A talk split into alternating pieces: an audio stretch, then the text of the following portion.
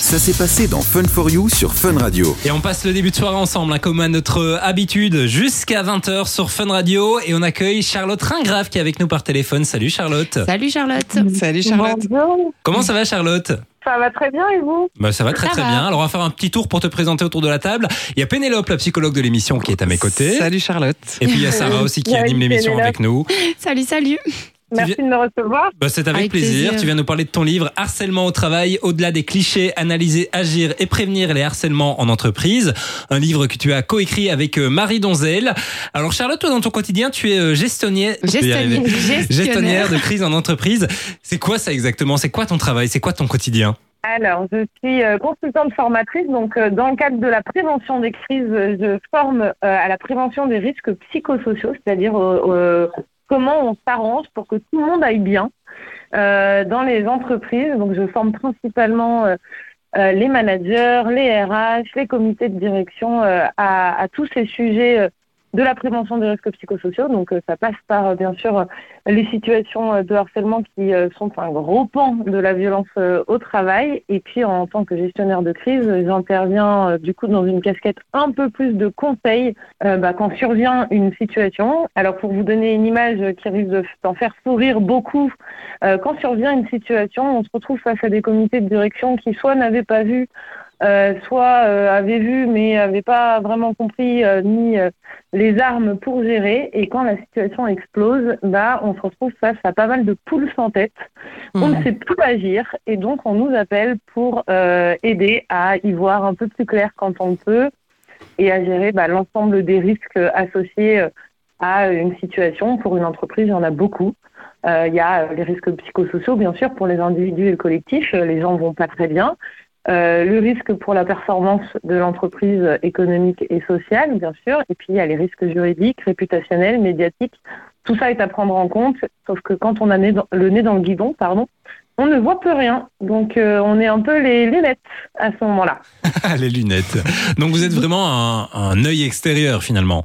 Exactement. On est des lunettes extérieures qu'on met quand on a besoin d'avoir un avis euh, autre que le nôtre, parce que bah, forcément, euh, quand on est dirigeant d'entreprise, euh, on est forcément biaisé par euh, le Ouais. statut, biaisé par le poste, euh, biaisé par plein de choses, par les relations qu'on a avec les gens aussi. Et donc, euh, on a besoin d'avoir un avis extérieur pour, pour y voir plus clair et prendre les meilleures décisions, qui protègent un peu tout le monde. Tu as une formation en systémique? J'ai une formation en systémique, Parce que les exactement. lunettes. Euh, Exactement.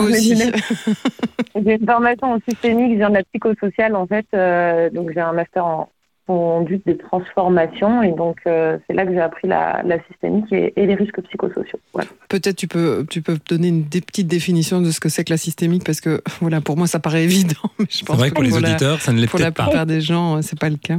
Alors pour les auditeurs, la systémique fait partir du principe que on a différentes couches en fait d'analyse dans une situation. On a la couche individuelle, c'est-à-dire ce qui se passe pour l'individu, mais on garde en tête que l'individu fait partie d'un système qui est beaucoup plus large. Donc, euh, dans mon métier, notre approche systémique, c'est de se dire qu'une organisation, c'est-à-dire une entreprise publique ou privée, euh, elle fait partie d'un écosystème, c'est-à-dire qu'elle a son marché, elle a ses concurrents, elle a ses fournisseurs, elle a ses prestataires, euh, elle fait partie de la société tout entière. Et la société, quand la société bouge, bah, forcément, les organisations bougent aussi. Elles doivent revoir des stratégies, revoir leur positionnement, parfois revoir quasiment euh, qui elles sont. Alors, il y a des enjeux hein, qui sont des enjeux euh, de performance économique ou de performance sociale. La performance sociale, c'est euh, l'attractivité, la qualité de vie au travail, la fidélisation des personnes. On parle plutôt du collectif, de la ressource humaine. Puis la performance économique, c'est comment je maintiens un positionnement sur le marché. Et puis quand l'organisation décide de changer par rapport à des évolutions de métier, de pardon, de système, eh ben on a euh, encore une couche qui sont les équipes, euh, la façon dont les managers vont organiser le travail, vont euh, atteindre les objectifs, vont pousser euh, les gens à l'engagement, à la motivation, etc. Et puis au milieu de tout ça, euh, toutes ces personnes qui ont des rôles euh, sont aussi des individus qui sont euh, traversés par euh, des conflits de valeurs, euh, parfois par des changements de poste, euh, parfois des changements de positionnement, des changements de statut. Et c'est à prendre en compte aussi. Et c'est très important d'avoir ça en tête, d'ailleurs, quand, on, quand on parle de harcèlement, puisque c'est un peu... Ouais, le sujet du jour. Voilà, le sujet du jour, c'est un peu l'apport qu'on essaye d'apporter avec Marie Donzel par rapport à, à, la littérature sur le harcèlement qui existait jusqu'à présent. C'est cette systémique, c'est le fait que nous sommes tous engagés, moteurs et cibles des changements de société. Justement, en parlant euh, du harcèlement, est-ce qu'il y a différents types de harcèlement? Alors, il y a deux grands types de harcèlement et puis après, il y a des, il y a des petites, petites variantes puisque c'est un sujet euh, très complexe. Euh, qui du, du, coup en plus le rend euh, difficilement qualifiable juridiquement euh, au départ, mais on observe deux grands types de harcèlement. Il y a le harcèlement moral et le harcèlement sexuel. Et puis après, il y a les variantes dont je parlerai euh, juste après. Euh, pour vous donner des définitions et essayer d'être la plus simple possible, le harcèlement moral, euh, en France d'ailleurs euh, comme en Belgique, c'est euh, des agissements répétés, donc il faut un caractère euh, de répétition, qui ont pour objet ou pour effet une dégradation des conditions de travail qui portent atteinte au droit, à la dignité d'une personne, à sa santé physique, à sa santé mentale ou qui compromettent son avenir professionnel. Ça, c'est le harcèlement euh, moral. Donc, on, on, observe déjà dans cette première définition que l'impact est au cœur hein, de la caractérisation, mhm. c'est-à-dire que vraiment l'idée c'est est-ce que mes conditions de travail sont modifiées négativement, dégradées par le comportement d'une personne. Et puis le harcèlement sexuel, la définition euh, est très proche dans sa première définition, puisqu'il y a deux définitions dans le harcèlement sexuel. Euh, J'espère que vous avez euh, de quoi noter hein, pour les auditeurs. J'essaye d'être la plus claire possible. Euh, le harcèlement sexuel, c'est exactement la même chose euh, que le harcèlement moral. Donc, il faut des agissements répétés. Mais là, il les faut avec une connotation sexiste et ou sexuelle. C'est-à-dire, euh, il y a une petite dose de sexisme, c'est-à-dire qu'on intègre le critère de discrimination du genre euh, dans la définition du harcèlement moral, avec toujours pour objet ou pour effet la dégradation des conditions de travail, le fait de porter atteinte au droit, à la dignité d'une personne euh, ou à sa santé physique ou mentale, ou de compromettre son avenir professionnel. Ça, c'est la première définition du harcèlement sexuel. Et puis, on a une deuxième définition du harcèlement sexuel qui, là, euh, est plutôt euh, le, le euh, on a on a qu'une chance. Il n'y a pas besoin d'être euh, mmh. d'avoir des agissements qui sont répétés.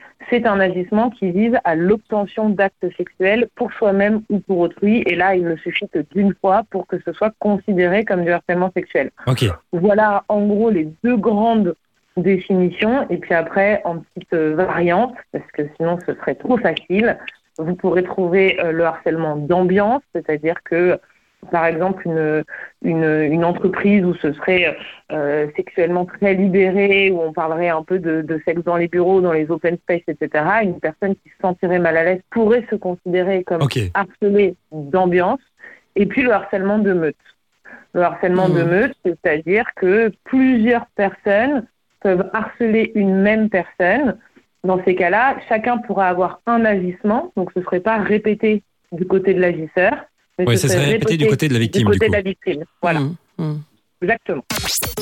Du lundi au jeudi, 19h, 20h. C'est Fun for You sur Fun Radio. Et on passe le début de soirée ensemble. On parle du harcèlement au travail ce soir dans l'émission. Et d'ailleurs, on est avec euh, bah, Charlotte Ringraf qui est toujours avec nous par téléphone.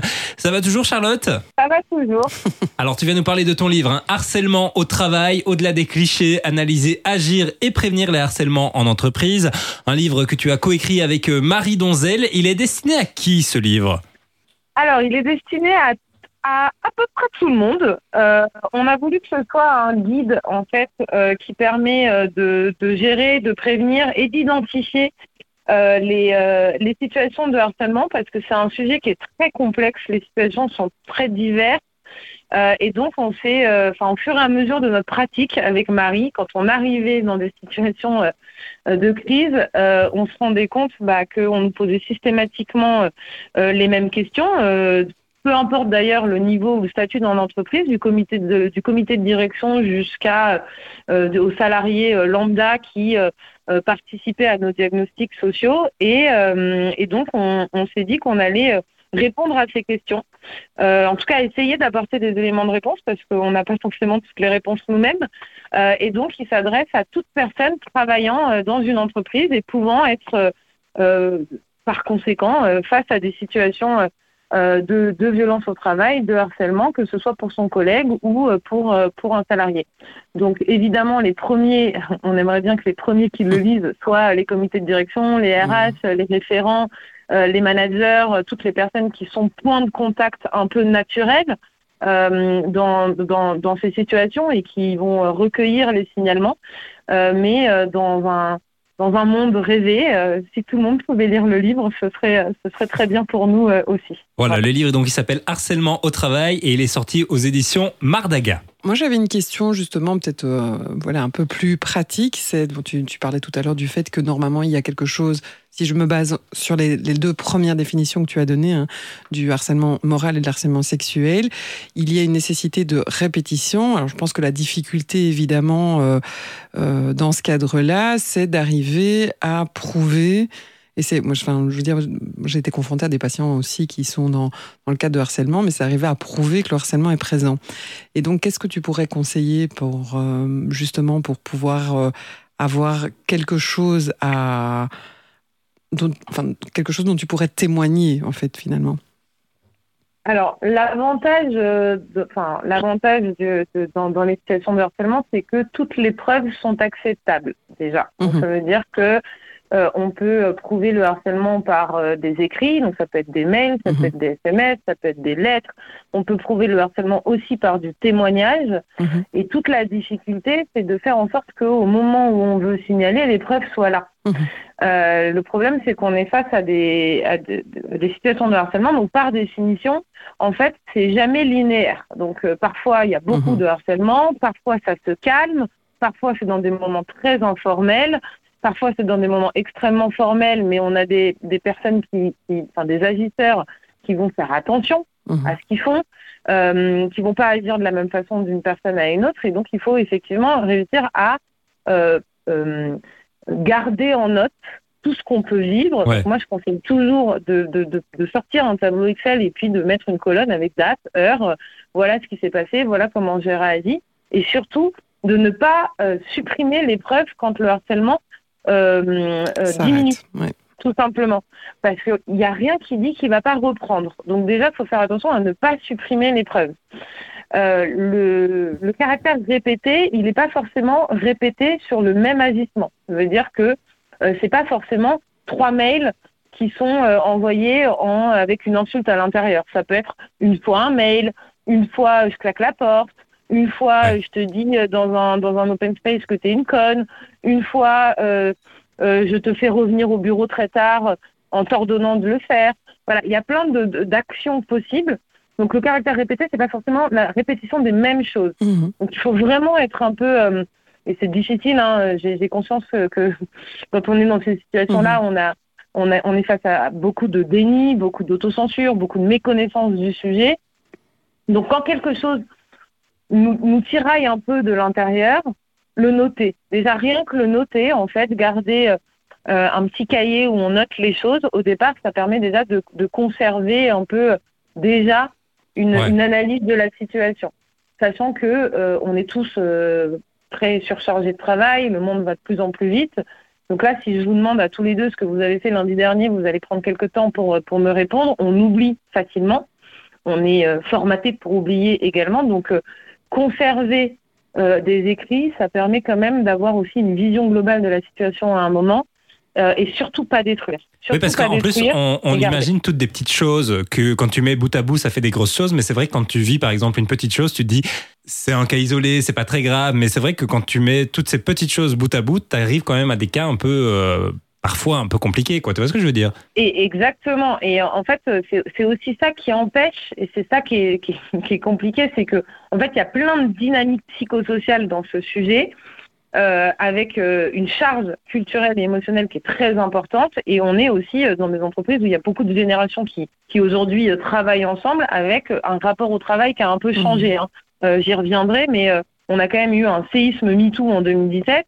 Il y a ouais. eu un avant et un après. Hein. Euh, et donc, euh, pour, pour les victimes, et je vais mettre des guillemets à victimes, s'il n'y a pas de victimes sans coupables, mais ça sera plus simple pour comprendre, on est face à des, à des vrais phénomènes qui sont des systèmes de croyances avec des niveaux de méconnaissance euh, très importants. Le premier, ça va être tout simplement que de ne pas sentir les signaux, c'est ce que tu dis Simon, c'est que ça paraît pas grave en fait, et donc on, on, est un peu dans le déni du caractère infamant. On n'arrive pas à se dire victime de harcèlement. Que c'est pas très agréable de se dire qu'on est victime. Le statut de victime n'est pas n'est pas très agréable et donc au départ on voit pas bien. On a un deuxième niveau où on commence à se rendre compte de la situation, mais c'est pas vraiment un problème. Et là, il faut interroger euh, les cultures d'entreprise, les cultures métiers. Euh, dans des métiers, par exemple, euh, des métiers de, de profession libérale, je pense aux avocats, ou euh, de commerciaux qui sont guidés que par les objectifs, qui sont de plus en plus ambitieux, toujours de plus en plus ambitieux, ou des métiers où on travaille beaucoup, où euh, on ne se parle pas forcément très bien. Je, parle, je pense par exemple aux métiers euh, de, dans, les, dans les cuisines des restaurants, ils se parlent très très très mal. Et en fait, on a l'impression que c'est dans la culture métier et que c'est comme ça en fait. Que pour pour réussir faut souffrir. Un peu cette culture. C'est vrai que tu euh, parles des, des, des, des, cuisines etc. Moi je regarde parfois des émissions culinaires et je trouve que la hiérarchie qui, qui parle aux, commis souvent en cuisine c'est assez impressionnant. Bah, bah, c'est ça. Et en fait c'est très ancré dans la culture métier et au final ça change un peu. C'est remis en question euh, aujourd'hui. Néanmoins on a cette culture un peu doloriste qui qui, qui rejaillit un peu partout hein, dans nos sociétés modernes. De pour réussir faut souffrir Ouais, oui, c'est vrai qu'on entend souvent ça. bah, le monde du travail, c'est pas un monde de bisounours. Euh, il est Dieu, il est comme ça. Euh, si tu veux euh, tirer ton épingle du jeu, il faut que tu acceptes de travailler tard, il faut que tu acceptes parfois de te faire engueuler, etc. Il y a un peu de ça qui est sous-jacent dans le discours, et donc forcément, ça rend difficile la, la parole. Et puis quand on commence à voir les signaux, qu'on voit bien que c'est un problème, parfois on sait juste pas quoi faire. Et dans ces cas-là, il faut investir les, les, la prévention dans les entreprises à qui je dois m'adresser, c'est quoi les protocoles. Tout ça, c'est jamais vraiment défini en fait quand euh, quand on arrive. Et donc tout ça empêche un peu la parole euh, et, empêche l'action et euh, empêche de sortir du système de, de, déni. Et quand on en sort, alors là, on rentre dans le système de l'autocensure. Est-ce que je me sens en capacité de parler dans l'environnement dans lequel je suis sans avoir peur des conséquences, sans avoir peur pour mon poste, sans avoir peur de ce qui va m'arriver, etc. Donc tout ça, c'est très important à avoir en tête. Euh, si on n'est pas bien au travail, si on souffre au travail, ce n'est pas normal. Voilà, c'est déjà un premier, euh, un premier signal.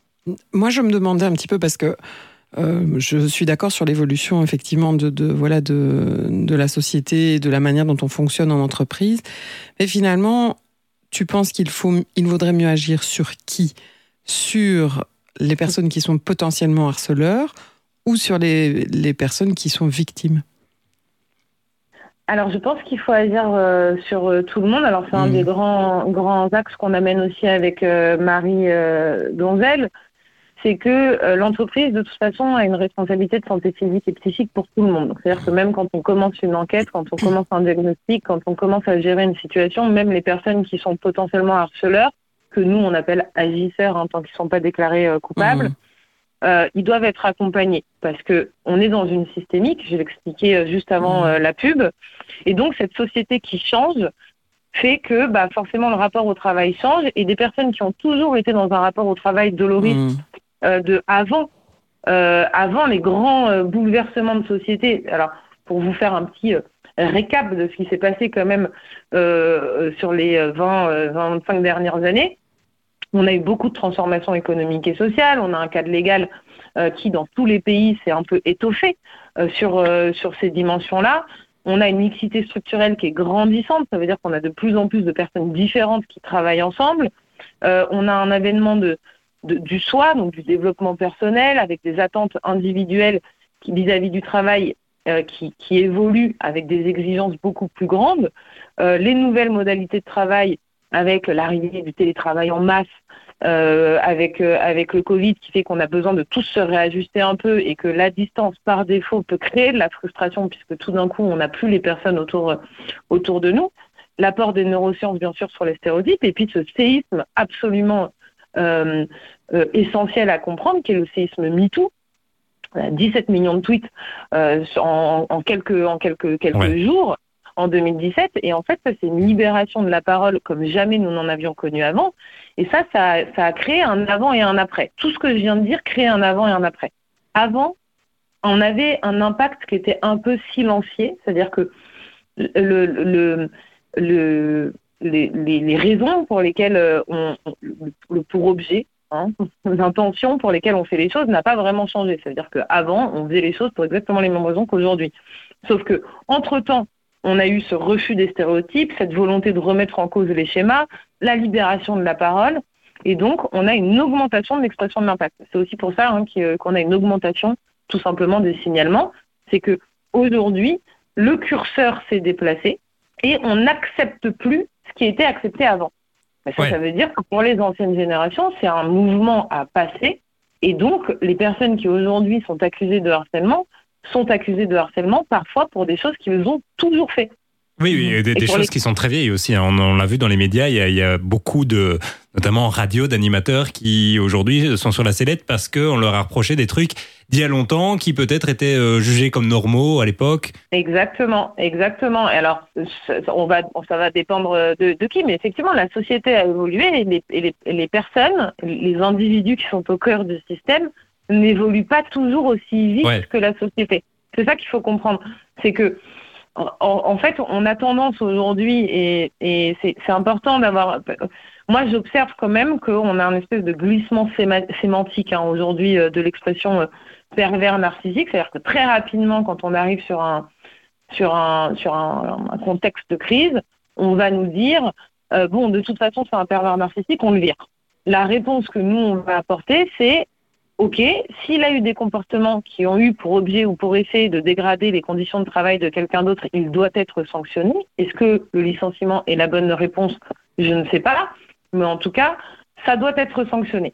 Mais ça ne doit pas nous empêcher de euh, considérer cette expression déjà comme un peu galvaudée aujourd'hui. C'est un peu un mmh. concept tendance, c'est-à-dire que tout le monde n'est pas pervers narcissique. La vérité, c'est qu'il y en a finalement assez peu. Euh, euh, dans, le, dans le monde. Euh, et c'est un concept qui en fait est très utile pour les entreprises pour ne pas regarder les angles morts. C'est-à-dire ne pas regarder ce que la culture d'entreprise a pu accepter, autoriser implicitement des comportements. Est-ce que oui ou non les comportements ils ont été créés par une culture d'entreprise qui pousse à l'excellence, qui pousse à la performance, qui pousse aux objectifs, qui euh, autorise même implicitement des managements un peu durs euh, dans des cultures qui sont très conservatrices. Et ça, en fait, tout simplement, ça peut créer le comportement. Donc on peut très bien ne jamais être harcelé par une personne qui est atteinte de troubles de la personnalité narcissique quand l'environnement de travail est contenant et correct et le, collectif vigilant. Et on peut en même temps être harcelé par quelqu'un qui sera en pleine santé mentale, mais qui évoluerait dans un environnement qui l'autorise aux abus d'autorité, qui tolère les comportements inappropriés, les autres remarques déplacées, parce que ça l'arrange, en fait, un peu euh, euh, dans, dans, l'atteinte de ses objectifs. Donc c'est là que c'est très compliqué, et c'est pour ça que nous, on dit, pour répondre à la question euh, initiale, qu'en fait, on doit accompagner les victimes, bien sûr, parce que elles souffrent et c'est la priorité absolue de faire en sorte que euh, ces personnes ne souffrent plus. C'est-à-dire que notre priorité absolue quand on arrive sur un, contexte de crise, c'est de faire en sorte que les comportements cessent et que la souffrance cesse. Mais ça ne veut pas dire qu'on ne doit pas regarder ailleurs euh, euh, dans, tout ce qui relève de l'organisation du travail, en fait, et aussi accompagner ces personnes qui sont accusées de harcèlement et qui, dans la grande majorité des cas, euh, tombent de cet étage au moment où on leur dit qu'ils ont eu des comportements euh, harcelants. C'est vrai que l'idée, en, tout cas, c'est de, pouvoir euh, être vigilant à ce qu'on voit pour pouvoir à ce moment-là plutôt prévenir que de se retrouver dans une situation, comme tu disais, où ça explose un moment et donc d'être vigilant à toutes les à tous les toutes les strates de l'entreprise, à ce qui peut se mmh. passer aussi parce que bon, je pense qu'il y a parfois des choses qu'on voit et qu'on ne va pas dire, mais qui est quand même un encadrement qui soit un encadrement vigilant, observateur et qui puisse alors aller euh, euh, dénoncer, alors je ne sais pas si c'est le bon mot, mais en tout cas euh, témoigner de quelque chose pour éviter que ça, la situation se dégrade de plus en plus. Tout à fait. C'est hyper important que l'organisation autorise au signalement. Et en fait, il y a trois grands, on parle de trois grands niveaux en fait de prévention. Euh, en marche courante, la marche courante s'oppose à la crise. Je veux dire, la marche courante, c'est quand l'entreprise va bien, et je mets des guillemets, on ne me voit pas à la radio, mais je mets des guillemets, parce qu'on ne sait jamais vraiment si une entreprise va bien, mais on a un premier niveau qui a pour objectif d'éviter ou de limiter tout simplement l'apparition de, de, de, de, situations de risques psychosociaux. Et donc là, il y a tout un enjeu de comment j'adapte le travail, comment je réfléchis aux objectifs, comment je pense ma culture managériale, comment je forme les individus euh, qui composent mon entreprise à la prévention des risques psychosociaux, à la co-vigilance, parce que nous sommes tous euh, euh, responsables de l'environnement de travail dans lequel, euh, dans lequel on, on, évolue. Si moi, par exemple, j'ai un de mes collègues qui va pas bien, je vais pas attendre que son manager s'en rende compte, mmh. surtout quand on ne voit plus les gens tous les jours avec le télétravail. Je vais euh, pouvoir, moi, à mon niveau, apporter de l'aide à ce collaborateur. Le deuxième niveau, c'est euh, être très attentif à ce qu'on appelle des signaux faibles. Euh, c'est-à-dire, dans les signaux faibles, on peut avoir euh, tout ce qui relève du cognitif, du comportemental. C'est un changement brutal de comportement chez un individu. par exemple, une personne qui était très engagée, qui tout d'un coup se désengage, bon, bah, ça doit nous alerter. Mmh. Une personne qui mettait sa vidéo, qui finalement ne la met pas, la met plus, ça doit nous alerter. Une personne qui commence à faire du zapping de tâches, ça doit nous alerter. Euh, dès qu'il y a un comportement qui change, ça doit nous alerter. Dans les signaux faibles, on a aussi bien sûr euh, l'ensemble des indicateurs RH, le taux d'absentéisme, le taux de mmh. turnover, tout ça. Quand ça, ça s'emballe, ça doit nous alerter sur une situation. Et puis le dernier niveau, euh, qui est même pas un niveau de prévention, c'est c'est un niveau de prévention, mais dans la crise, c'est comment je gère la crise en faisant en sorte que tout le monde euh, sorte bien de cette crise, c'est-à-dire que même un harceleur, euh, reste sous ma responsabilité de santé physique et psychique en tant qu'employeur et donc je dois faire en sorte qu'il ne soit pas harcelé à son tour, euh, qu'il ne s'isole pas, etc. Donc ça c'est hyper important d'avoir ces trois niveaux euh, de, de, de, prévention en tête et d'autoriser, de, de, de, dire, de redire, euh, de re-redire que le signalement est toujours légitime, mmh. juste et utile. Du lundi au jeudi De 19h à 20h c'est Fun for You avec Partenamut sur Fun Radio.